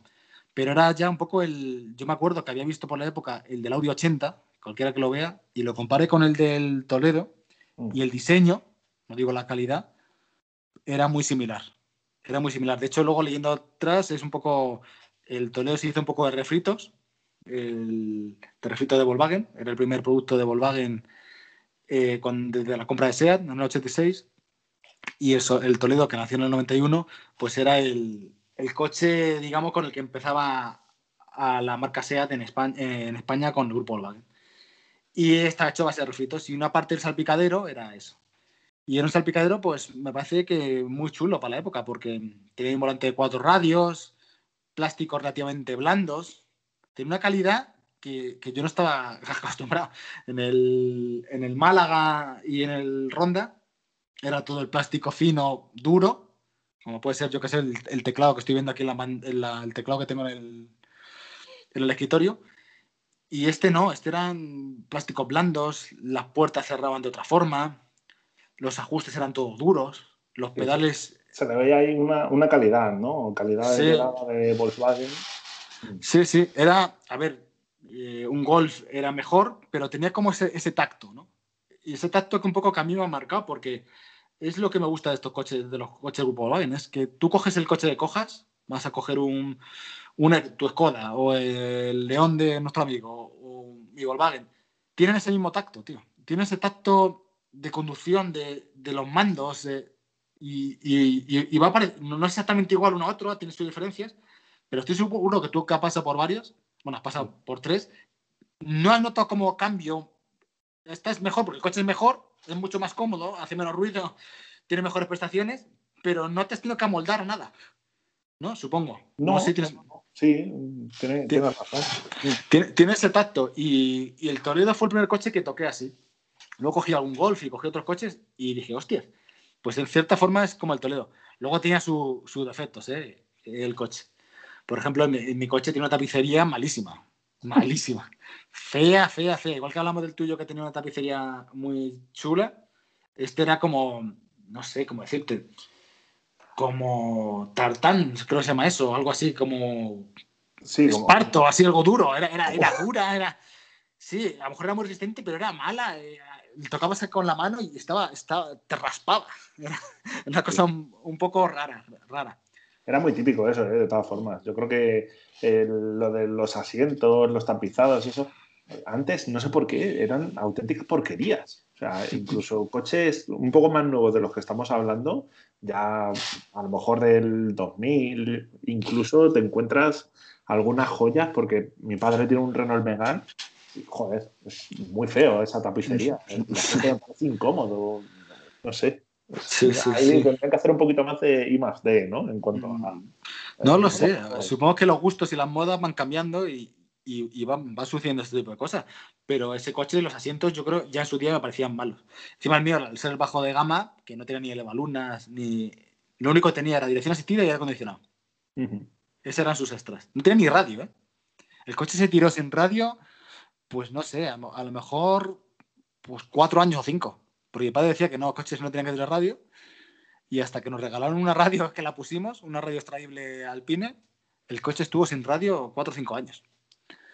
Sí. Y, bueno, ni, ni espejos eléctricos que hacía del tipo, nada. Por eso te digo que el equipamiento, el tipo para mí me parecía como de otra dimensión, ¿no? Ese tipo de cosas, nada. Sin embargo, este coche sí que era completamente fiable. Nunca tuvo una avería. Nada, nada, nada. Era, era- una roca. Era ¿Cuántos, cuántos años lo tuvisteis el, el Toledo en total? Pues es- estuvo hasta el 2007, pero porque tuvo un accidente. Si no, quizás hubiera durado tranquilamente otros cinco años, ¿no? Yo creo que sí, porque el coche no, no, te- no, no le fallaba nada. Es que, es que iba como un reloj. Nada, ¿eh? Ningún tipo de problema. Consumo, pues sí, el consumo era alto, pero para las prestaciones que tenía estaba bastante bien. No sé, en ese aspecto era muy bueno. El, el interior para mí parece que era bastante chiquitillo, porque, por ejemplo, la- los asientos de atrás, eh, para entrar a ellos costaba, ¿eh? Era muy estrecho la, la- la distancia entre, pie, entre, entre los pasajeros. eh, dos plazas ibas bien, pero la tercera, porque tenía como un túnel central, mal. Y, y poco espacio con el asiento delante. Poco Mm. espacio con el asiento delante. Pero claro, eso sí, tenía un maletero que era espectacular. Claro, el como- maletero, sí, sí, estoy viendo aquí el dato, 550 litros. O sea, Sí, sí. bastante bien. El maletero era espectacular. Co- Como, anécdota, casi que me acuerdo un poco de memoria, porque claro, ese coche para mí fue una. Me lo aprendí de pe a pa. Me acuerdo todavía de memoria. la- los metros de la, del el tamaño del coche era 432. Lo que es hoy en día algún día algún compacto, por ejemplo. Sí, Y otra cosa que tenía ese coche eh, peculiar era como. Era un poco refrito de, de cosas de Volkswagen. Tenía la plataforma del Gol 2. Y, y claro, la distancia entre ejes era bastante pequeña. La distancia entre ejes, entre el eje delantero y el trasero, parece que eran 2,4 o algo así, 2, metros 400. Y claro, era pequeña. Entonces, claro, esa distancia entre ejes, los asientos era mala. Por ejemplo, he visto el tipo antes que tenía más distancia entre ejes, por ejemplo. 2,470 en el, en el Toledo. Sí. Y claro, el, el tipo, por ejemplo, tenía más. Es normal que, que fuera más habitable. Entonces, este coche era un poco peculiar y esas peculiaridades también luego afectaban en la conducción, ¿no? Ujú. Me acuerdo yo que la, mi primera experiencia haciendo un poco el tonto y tal era que el coche se iba bastante de atrás. Porque entre que tenía unas ruedas muy finas en el caso de mi versión, una 175-70 R13 de muy baja calidad, porque encima siempre iba montada con, con, con Firestone o como se diga, de, de la más barata que había en la gama. Hostias, y el coche ya tenía una potencia considerable, 90, 90 caballos, pero en un 1800 que, que tenía Ford, tenía. Era, el motor del, del, del primer Gol GTI en el fondo, con menos cruce de válvulas y tal, pero, pero tenía como. Digamos que las primeras revoluciones era bastante similar la potencia. En alta ya no, pero era un coche re- relativamente rápido. Pero claro, con ese chasis tan corto, con el voladizo trasero, en cuanto levantabas el, el, el acelerador en medio de la curva, se te asomaba la trasera que no ves. Sí. Tú, eh, eh, si ves una foto lateral del, del coche, para bueno, la gente que no quiera, que quiera hacer la prueba, ¿no? que, que busque una foto del lateral del Toledo, da la sensación como que el eje trasero está mm, bastante adelantado. O sea, que queda ahí un, un voladizo desde el eje trasero hasta el final del maletero, que yo lo veo bastante, una distancia bastante generosa. O sea, que es. eh, Yo creo que le falta eso, ¿no? Como que el eje trasero estuviese un poquito más desplazado hacia la parte trasera del coche. Claro, po- Por, por eso, por lo que por lo que dices que era tan juguetón, vamos a, a llamarlo, ¿no? Sí, sí.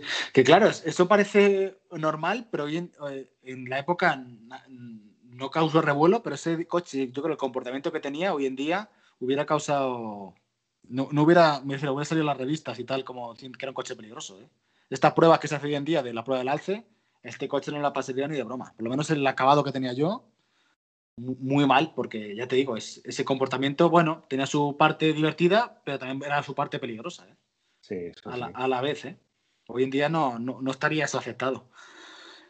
Pero bueno, claro, tenía ese, ese encanto ¿no? de, de los mandos, el, el sonido. El sonido de ese motor sonaba, como pasaba todos los Volkswagen de esa época, sonaban gordos. Sonaba- un 1800, sí, sí. Tiene- so- sonaban bastante gordos.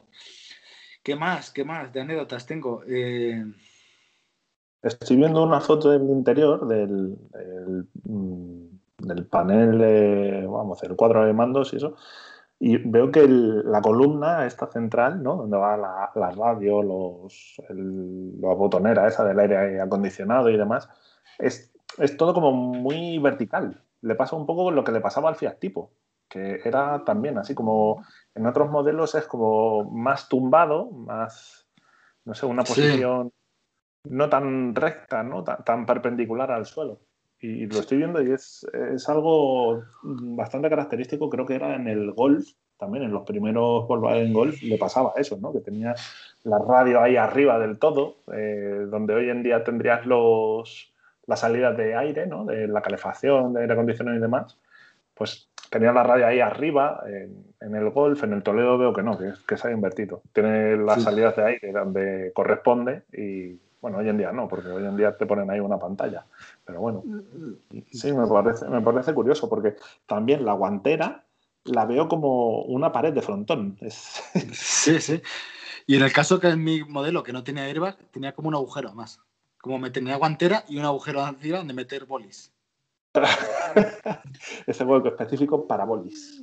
Sí, sí, era un- un- una guantera como muy rara. Bueno, no sé si estás viendo un modelo con airbag, pero la guantera era como doble. Tenía el airbag arriba y luego de otro. Claro, que este coche originalmente no tenía pensado. El el salpicadero, como he dicho, era del Audi 80. ¿eh? Si vemos un Audi 80 original, era un poco el diseño ¿eh? Sí, de ese sí, coche. sí, lo veo. De- mira, ahora que dices lo de la guantera, que has contado la anécdota esta, en el mío, en el tipo, no sé, no recuerdo, vamos, no sé si lo recordarás, que él tenía como, no tenía hueco, eh, tenía guantera, ¿vale?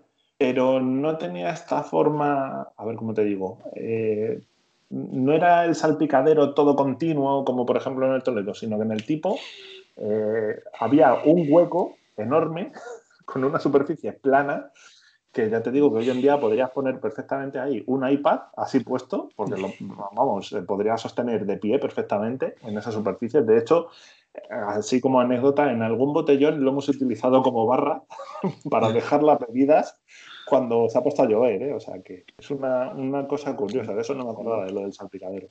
Sí, sí, muy curioso. Y, y cuando digo que por ejemplo, mi modelo, que estoy viendo alguna foto ahora, era pelado, era, por ejemplo, no tenía ni, ni antinieblas, ni, ni ningún tipo de nada, no tenía nada. De hecho, no tenía ni los espejos retrovisores pintados, sino con los años pasó que nos dieron un golpe y aprovechamos en el que pedía al que nos arreglaba el coche, que de paso ya que hacía el S, que pintara los espejos, los retrovisores. Los tiradores de las puertas también, me imagino que serían color negro, ¿no? Todo negro, todo negro, sí, sí. Era el, el acabado CL, pero mi coche tiene una peculiaridad y era que también era dentro de la gama Toledo, también era más barato porque hubo como dos res- restyles, ¿no? Bueno, la versión 1 y la versión 2. El mío era la versión 1, pero era el último de la, eh, el último de la versión 1. Entonces, parte del salpicadero ya eran con los mandos más redonditos, el- llegaba hasta el final, digamos que estaba unido la palanca de cambios con el salpicadero, que no había un hueco entre medias que tenía la- la el, el 1. Y estaba como ahí entre el 1 y el cambio del otro. El diseño ese que había ya de, de la gama 2. Y, y poco más, además era el, último el, con el motor 1800 porque ya por esa fecha el Toledo equivalente era el 1600 de 100 caballos ¿eh? y este era el de 90, pero creo que el rendimiento que tenía el 1800 era un pelín mejor, aunque tuviera menos potencia. Y no tenía alerón, en el caso del mío. Y la verdad que lo recuerdo con, con mucho cariño. ¿eh? El, el coche me, me gustó mucho y me pareció un coche chulo. Yo creo que lo pasamos bien también con él. Sí, sí, sí. Yo recuerdo, recuerdo algún, algún trayecto en ese coche y sí, también mola, mo- molaba, molaba. Aunque, no se Recuerdo- puede, aunque no se puede decir alguno fue en el maletero. Sí, justo. No, no quería decir nada que comprometiese, pero bueno. Ya, ya, ya, ya, ya proscrito, por decirlo. Proscrito.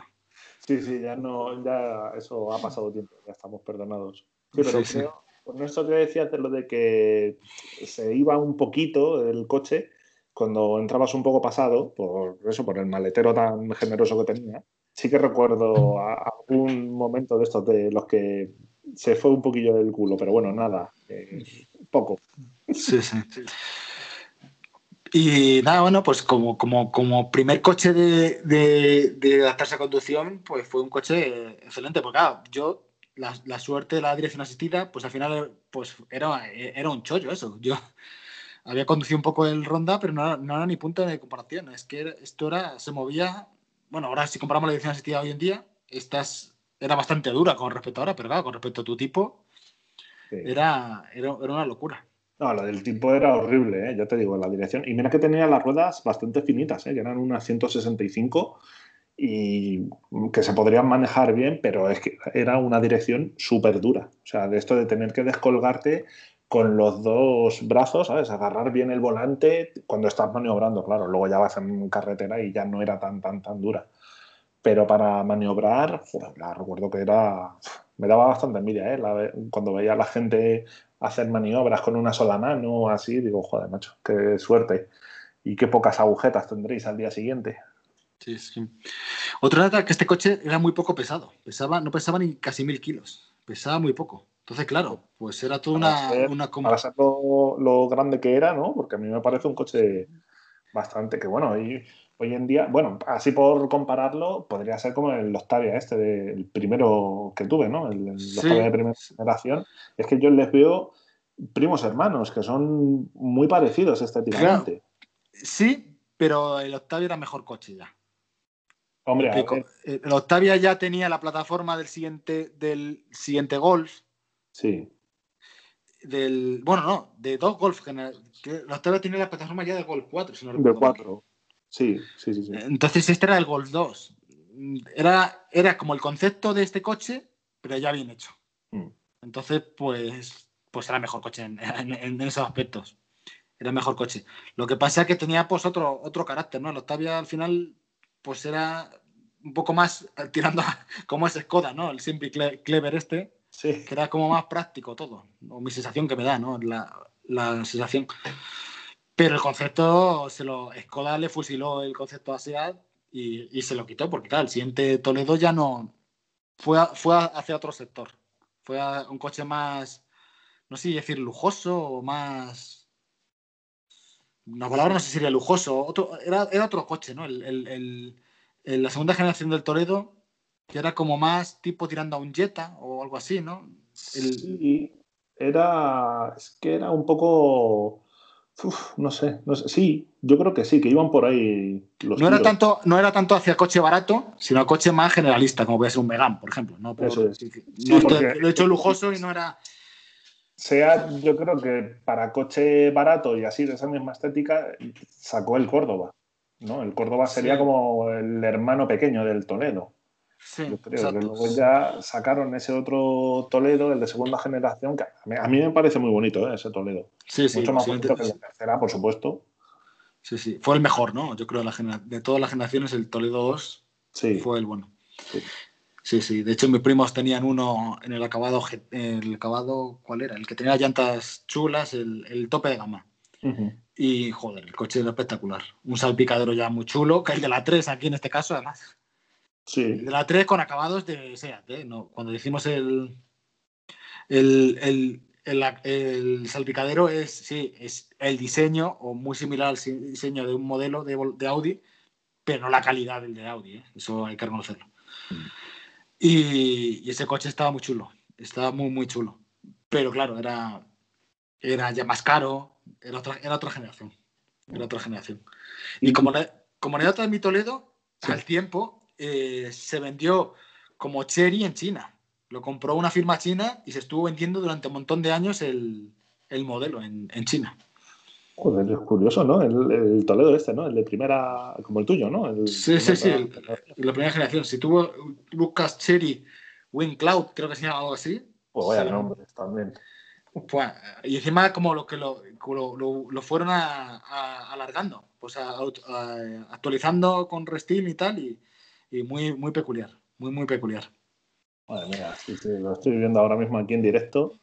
Ostras, es clavado. Es lo mismo, incluso los faros delanteros, ¿eh? Podría ser prácticamente iguales.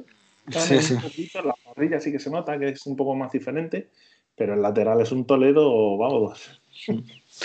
Claro, yo por ejemplo este coche, yo estéticamente le tengo cariño y, y me gusta, pero la realidad es que como diseño no tiene gran cosa, es un coche bastante simple, la verdad.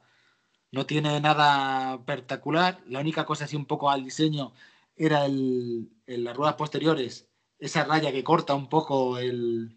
Si vemos en el último parte del coche, había como una raya entre la puerta trasera y, el, y la y, la, y las ruedas traseras, que, Sí. que era como en plan aerodinámico, pero ya está, ahí acaba un poco el, el diseño del coche. Es un sedán de cuatro plazas, con un portón enorme y ya. de velocidad, ¿no? Sí, sí. El mío tenía la- las llantas que no eran llantas, eran llantas de chapa, con Sí, círculos. Mm. Pues esas llantas, fíjate, a mí me parecen muy bonitas, tío. Las llantas. Sí, esas, sí, con el, con el tiempo. Yo las odiaba en su día, pero. me, me gustan mucho. Sí, sí. Si hubieran sido más grandes, y si en vez de ser de 13 hubieran sido de 14, Mm. pues pues yo creo que estaban chulas en el fondo. Era casi mejor que los tabacubos típicos.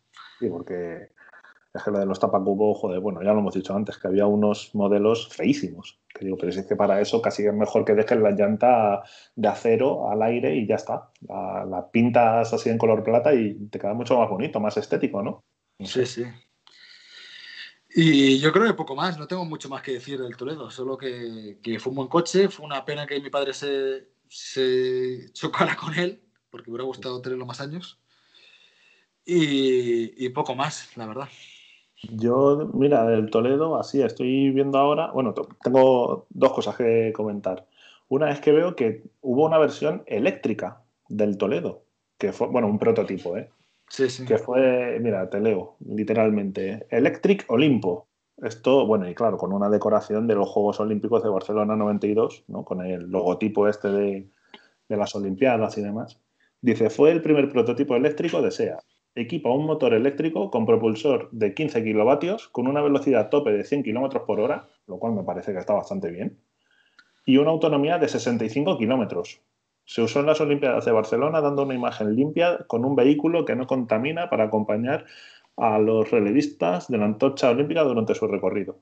No sé, es curioso, ¿no? Y luego creo que también era el coche del- de la maratón. Puede Por ser. eso tenía 60, 65 kilómetros, porque era para que aguantara la, la maratón. Bueno, sí, le sobraría, ¿no? Porque el Sí, Maratón sí. Nacional 42. Por eso, eso, que era el. Era como, en, en teoría, era el coche de la maratón. Aparte de lo otro. Y lo que pasa es que me parece que la- las baterías pesaban 500 kilos o algo así. Tiene, ese coche tiene bastantes anécdotas. Sí, bueno, me imagino, claro, a ver, no estarían tan logradas como las de hoy en día, ¿no? Ahora eh, está muy de moda los coches eléctricos, que las baterías pues estarán mucho más, tendrán mucha más capacidad en un espacio mucho más pequeño, pues antes me imagino que posiblemente este Toledo que hablamos eh, estuviese el maletero lleno de baterías. Sí, sí, serían dos plazas y ahí a tope. El, batería. malet- el maletero este tremendo que tiene el Toledo, ¿no? Lleno de baterías y para aguantar esos 65 kilómetros. Sí, pero me ha parecido una anécdota bastante curiosa, ¿no? Y además que Sí. tú que eres muy pro coche mm, cero emisiones, coche eléctrico, Tesla y demás, pues mira, ha sido ahí una, una cosa curiosa, ¿no? Un, un hilo conductor de tu primer coche y, y todo el tema eléctrico, pues mira, al final van unidos ahí de la mano. Y hay otra cosa que, que queríamos comentarte, así hablando de acabados, esto se lo estoy viendo aquí en Wikipedia, pero no lo veo. Y no sé, es un, lo vi una vez en una cuenta de Instagram, que no sé si la seguirás, que se llama SEAT en rodaje. Es una cuenta que te, te recomiendo. Está muy bien. Es todo pues, un coleccionista de, de SEAT, de la marca SEAT, que tiene unos modelos bastante curiosos, ¿no? Yo creo que son como los de los que podrías encontrar en la planta esta que tienen ahí en Barcelona, ¿no? En- ¿Cómo se llama? La nave esta... la Sí, B- B- 51. o no sé qué. Pues son coches eh, como muy curiosos, unidades así exclusivas. Y hicieron un reportaje de un Toledo, de estos, de primera generación. Lo que pasa es que no recuerdo si era ya con el restyling, no recuerdo bien. Que fue una edición que se llamaba Podium, el Toledo Podium. Que este eh, lo que lo hicieron para las Olimpiadas de Barcelona 92 y creo que se lo era una unidad que le regalaban a todos los que conseguían eh, medalla de oro, todos los españoles, eh, que conseguían medalla de oro, pues les regalaban esta unidad, que era pues una unidad más lujosa, ¿no? Del Toledo, Sí, sí, acabado- teni- tenía, tenía hasta teléfono. Si no recuerdo mal, tenía hasta teléfono móvil. Bueno, móvil. El Sí, teléfono bueno. de la época, sí, sí. eh, De lujo, madera, sí, era, Sí, era sí, peculiar. asientos de cuero, eh, pues eso, molduras en madera, todo mucho más cuidado, ¿no? Y, y el motor creo que era, pues eso, el más, eh, el más grande, el 2000, eh, no recuerdo exactamente la potencia. ¿eh? Creo que era El 2000, 115 en esa época. El 2000 de 115. No, puede ser, sí. Porque el 150 y el 1000 salían después. No, es que, sí. Ese que dices, el 2000 de 150 es del 94 al 99. Sí, sí, por eso. Ah, era salen después. Sí, sí, Sí, y bueno, y luego también hubo un, un Toledo de, de Dakar. Sí, sí, sí, lo, lo veo aquí en la, en la parte esta maratón, ¿no? Sí, sí, sí. Pero este sí que no lo recuerdo, macho. Este... Yo, no- yo tampoco lo recuerdo, porque ese no sé si compitió en la época de los ZX, que eran los que ganaban, Mm. o, y, o lo pilló 405, no sé cuál era el que estaba. Yo creo el ZX, que eran los que ganaban el Dakar. El ZX, que fue el primero, salió antes en el coche de Dakar que de calle, no sé, una, como anécdota. Y yo creo que este compitió en esa época y claro, pues no. Teníamos, este, este Toledo tiene motor Audi, pero no, no, era, no, no era competitivo con respecto a los otros coches. Y también participó en el, en el campeonato de superturismos en Francia, ¿no? Pero yo tengo, tengo mi duda si ya no fue la segunda generación. La segunda generación sí. De hecho, la segunda generación tuvo mucho éxito con el, con, al final con el León. Sí. Pero No, el- Aquí por lo que, por las fechas, en el año 93 y 94, o sea que sería ese, el Toledo 1. Ah, pues sí, sí. Pues, pues debe ser. Debe ser. Pero bueno, no, no fue un coche típico como los Volvo o, o, o, o Ca- o Vectra o demás que eran típicos de esa época de carreras. Sí. Era una cosa un poco aislada.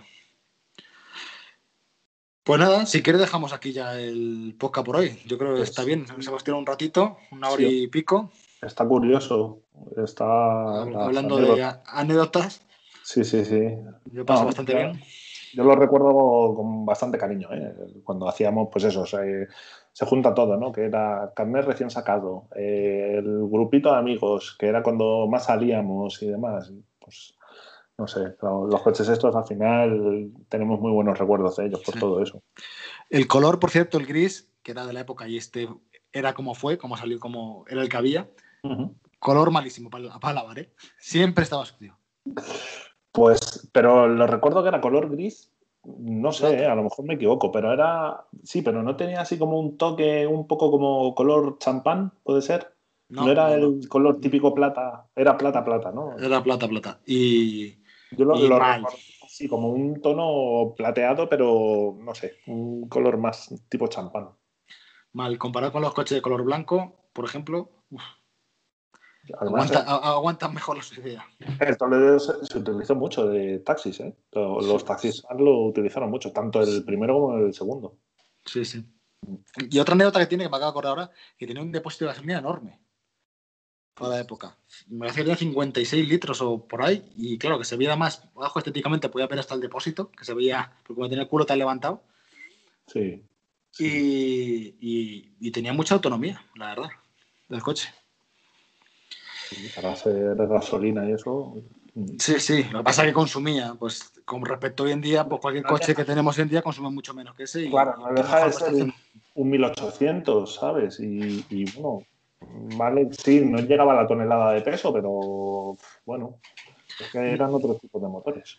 Com- Como anécdota, ese motor creció en el grupo Volkswagen a lo bestia. Bueno, originalmente ese de- derivaba del 1600 del GTI original, que luego se convirtió en 1800 en este motor, con la cilindrada 1781. Ese lo hubo 16 válvulas, que era el modelo 130, que tuvieron Golf y demás.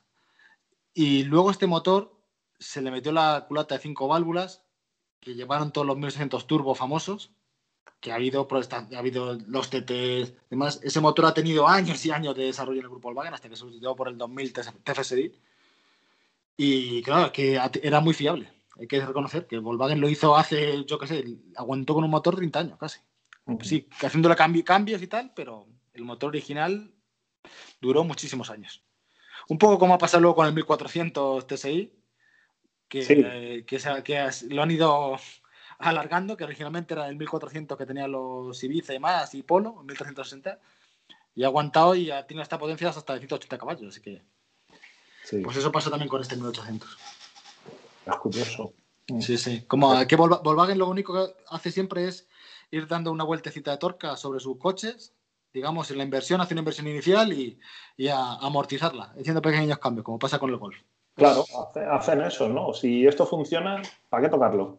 Si esto funciona, bueno, pues le limamos ahí alguna cosita que se pueda dar una vuelta de tuerca, pero ya está, no, no hace falta darle un, un cambio Sí, sí. radical. Si sigue funcionando y es una de las mejores opciones, pues ¿para qué? Yo comparto esa filosofía también, ¿no? Sí, sí. No confundir con la del mínimo esfuerzo. No, no, porque aquí en el fondo se, se ve que, que tal, lo que pasa, claro, si tú lo ves desde fuera, pues te da la sensación que tiene siempre lo mismo. Sí, eso sí que es verdad. Pero, pero claro, tiene su recompensa, es todo mucho más estable, todo más fiable. Totalmente. Mira, ya- así como última anécdota para acabar, es que me acabo de acordar de este este coche, el Toledo tuyo, además que el primero, yo creo que era además el mismo acabado, el CL, le tuvo un, bueno, un conocido, amigo conocido, de cuando yo hubo una época que, bueno, por H por B, iba acompañando a otro amigo que le gustaba mucho el mundo del tuning. Bueno, pues en ese grupito de amigos que él tenía, había un chico con un Toledo, el Toledo este, el, eh, primera generación como el tuyo, y lo tuneó, pero que quedó espectacular ese coche. O sea, le invirtió muchísimo dinero, eso sí, pero quedó brutal. Además que le hizo como un estilo German, creo que, se, que lo llaman, ¿no? En, el- en esos mundillos de tuning, que yo ya estoy totalmente conectado. Pero me parecía que quedó espectacular, o sea, brutal. El coche era blanco, creo recordar, y lo pintó en un color así como marrón. Y yo creo que en, en internet, muy posiblemente, eh, si buscas fotos de Seat Toledo eh, así de tuning, seguro que te aparece este, este coche, porque lo dejó brutal. Me, me gustó mucho. Y luego mm, ya perdí la pista, pero vamos, creo que lo vendió o lo que sea.